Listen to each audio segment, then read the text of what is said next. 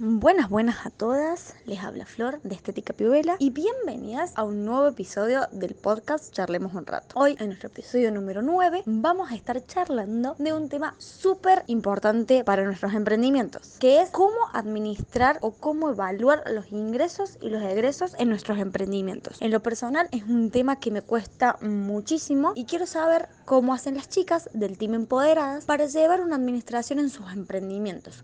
¿Usan algún Excel, alguna plantilla, alguna plataforma que las ayude a organizarse en sus emprendimientos? No, yo la verdad que uso papel y lápiz y no me falla. El Excel y cualquier otra plataforma me pone un poquito de mal humor. Hola, hola, ¿cómo están? Eh, yo al principio del emprendimiento me ofrecieron una plataforma que se llama Contagram. Estaba buenísima porque te permitía ingresar todos los clientes, los datos. Entonces vos con cada venta buscabas al cliente, ingresabas la venta y a su vez también tenías la opción de ingresar las, las compras, entonces te hacía solo el cálculo de ingreso y egreso. La tuve dos meses y después como había que empezar a pagarla, la tuve que dar de baja porque bueno, yo recién estaba arrancando y la verdad es que no contaba con ese ingreso todavía fijo como para poder arriesgarme. A mí lo que me pasa con este tema de, de los ingresos, me cuesta un montón organizarme, pero estoy tratando de anotarme todo en una agenda porque bueno, a veces con lo que, con lo que puedo ingresar desde mi, desde mi emprendimiento siempre lo termino gastando, invirtiendo o gastando en el día en casa. Entonces me cuesta un poco tener un orden o tener una organización. Yo también, al igual que Mika, es lápiz y papel. Probé con otras plataformas como Excel, por ejemplo, pero me sigo quedando con el lápiz y con el papel. Me siento más cómoda. Antes anotaba todo, los pasivos y los activos, todo lo que trabajaba, todo lo que vendía, los gastos, todos completo desde cuando hacía incluso un mandado para la casa. Y desde que empecé a trabajar después del tema de la pandemia, realmente mi trabajo es poco, no vendo casi nada y por ende no estoy anotando nada que sé que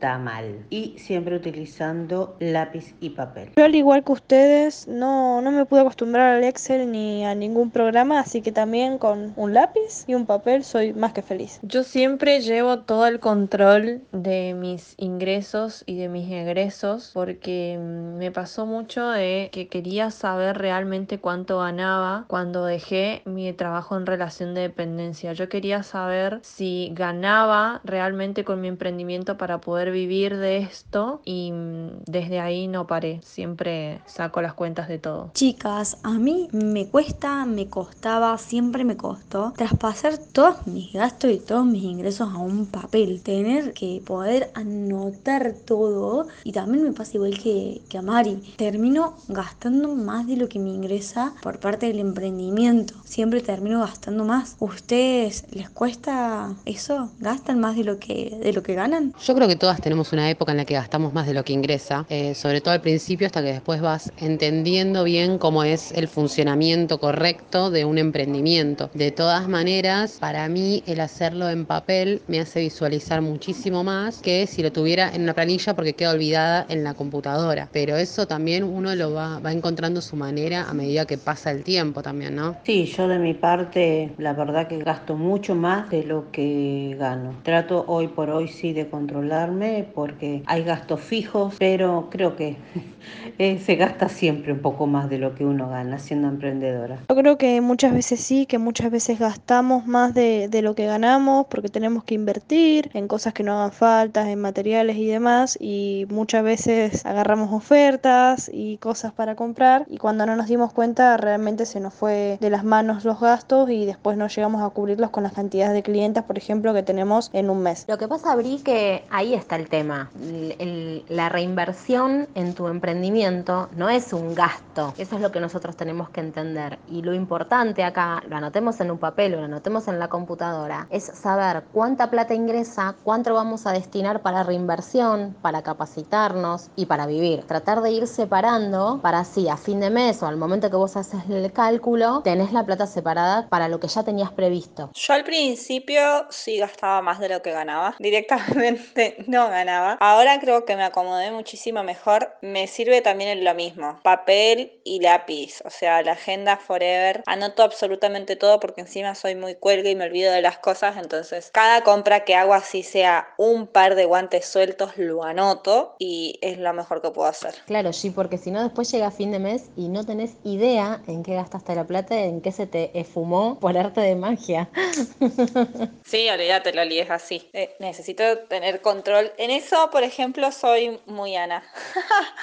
Ana es la que planifica absolutamente todo y necesita tener todo, todo muy planificado. Yo necesito tener anotado absolutamente todo, todo, porque si no me olvido. Es que si no también llega fin de mes y no tenés plata y decís, ¿qué pasó? No estoy ganando nada. Y cuando te vas a tu listita y ves todo lo que gastaste, decís, ah, acá está. En esto gasté, con razón no me dan las cuentas. ¿Y mm, cómo hacen ustedes para evaluar si un servicio es redituable o no, si les va a dar un buen margen de ganancia, si lanzar un nuevo servicio, un nuevo producto, hacen un análisis de eso, de los costos-beneficios, digamos? Mira, yo en mi caso estoy por lanzar una línea de uñas postizas, Press on Nails. Y la verdad es que me lleva, me está llevando más de lo que pensé la inversión, pero le estoy poniendo todas las ganas para que sea un éxito y, pueda ser redituable. Aún no lo sé, pero eh, estamos poniendo todo para que así sea. El tema es que uno hace el análisis, pero es con, con, un miedo terrible a la inversión, porque no son cinco pesos. Entonces hay que ver si al público le gusta y bueno, veremos, vamos a ver qué pasa. Yo creo que depende el momento en el que lo lanzamos. Una cosa es lanzar un nuevo producto cuando recién estás empezando y otra cosa es cuando ya tenés con qué comparar, y que ya tuviste otros lanzamientos y demás. En ese caso, si ya tuviste otros lanzamientos, más o menos uno ya conoce el público al cual está dirigido, sabe qué puede llegar a comprarte. Entonces, creo que es mucho más fácil evaluar eso. Yo una vez escuché un refrán que decía que la plata atrae a la plata. Y tuve negocio de ropa y entendí que si el negocio no estaba estallado de mercadería, no se vende. Es así. Y creo que en todos los negocios o en todos los emprendimientos es de esa manera. Siempre hay que estar atenta, siempre hay que reinvertir, siempre hay que capacitarse para poder ofrecer más y tener mejor clientela y más clientela. Amo tus refranes, los amo. Voy a escribir tu refrán en un papelito de esos que uso para hacer cosas de la ley de la atracción y voy a poner eso como un decreto. Nunca había escuchado ese refrán y me encanta. Totalmente, chicas. Presten atención. ¿Nunca les pasa que a veces ven a gente que, que está bien económicamente y decís, puta, se le apareció otra oportunidad, puta, llegó a esto o logró aquello? Y tiene que ver a veces con, obviamente, con la suerte, con el azar, pero muchas veces tiene que ver con la atracción. Bueno, y una última pregunta. ¿Cómo se dan cuenta de en qué cosas es mejor hacer una reinversión, en cuáles no. ¿Cómo hacen ese análisis? Viene ya desde el papel y lápiz que usan en sus servicios para decir, che, voy a invertir en esto porque estos servicios salieron muchísimo o estos productos. Entonces, ¿lo llevan desde ahí? Yo creo que esto va de la mano de la pregunta anterior,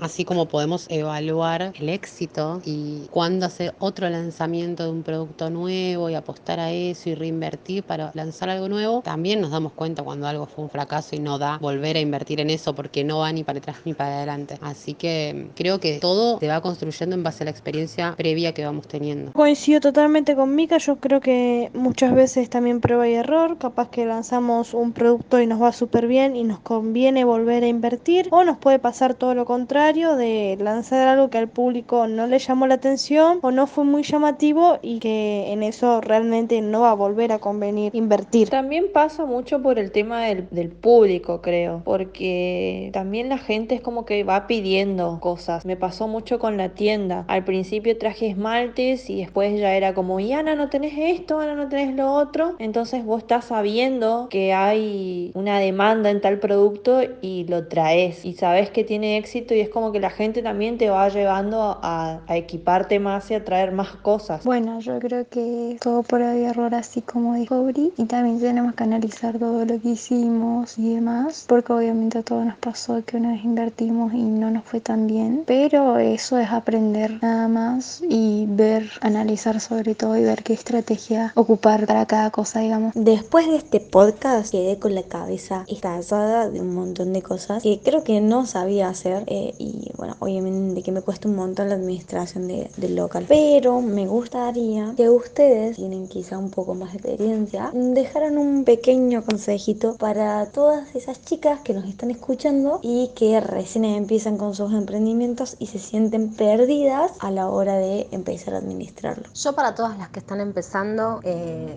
les quiero recomendar o aconsejar o, o, contar lo que hago yo. Yo cuando recibo el pago de un servicio, por ejemplo, lo divido en dos o en tres, ese servicio. Tengo un sobre ya armado que hice Hans Fit, tengo un monederito que es lo que uso para el gasto de mi casa y tengo una caja en donde guardo dinero para, para algo que quiera hacer. Un viaje, eh, no sé, cambiar los muebles como hice en febrero, destinado a, a, algo. Y así me fue rindiendo el dinero. Creo que voy a empezar a implementar lo que hace Loli, porque a mí me hace mucha falta ser organizada y llegar con la plata a fin de mes, ahorrar también, así que espero que todo resulte y poder ser un poco más organizada y administrar mejor las cosas. Ese es el dato del año, ese es el dato. Es que sí, Flor, porque una de las cosas más comunes que hacemos es meter toda la plata en el mismo lugar, o en la billetera, o en un cajón, entonces siempre sacamos de ahí y no tenemos idea a dónde va cada dinero. Entonces, por ejemplo, si vos querés, no sé, eh, cambiarte la cabina. Bueno, en esa caja va la plata para la cabina. Punto. Así sean 100 pesos, no importa. El tema es que lo guarde. Bueno, bueno, hemos llegado al final de este podcast, nuestro episodio número 9. Muchísimas gracias por escucharnos y por acompañarnos. Y quiero agradecerle a mis compañeras que han estado participando en este episodio número 9. Muchas gracias Loli, de Loli Hansan Fit, Mariela, de Belleza Snake, María, de María Alterbon Estética, Gina, de GF Nail Art, Mika, de Nice Maybe Zamora, Ana de Espacio Ana, Brisa de Brisa Nails, Loa de Ledesma Uñas, Ingrid de SP Makeup y aquí quien les habla, Flor de Estética Piubela. Nos vemos la próxima. Y si te quedó algo más para agregar, no te podés perder lo nuevo que se viene en www.teamempoderadas.com.ar. No te lo podés perder.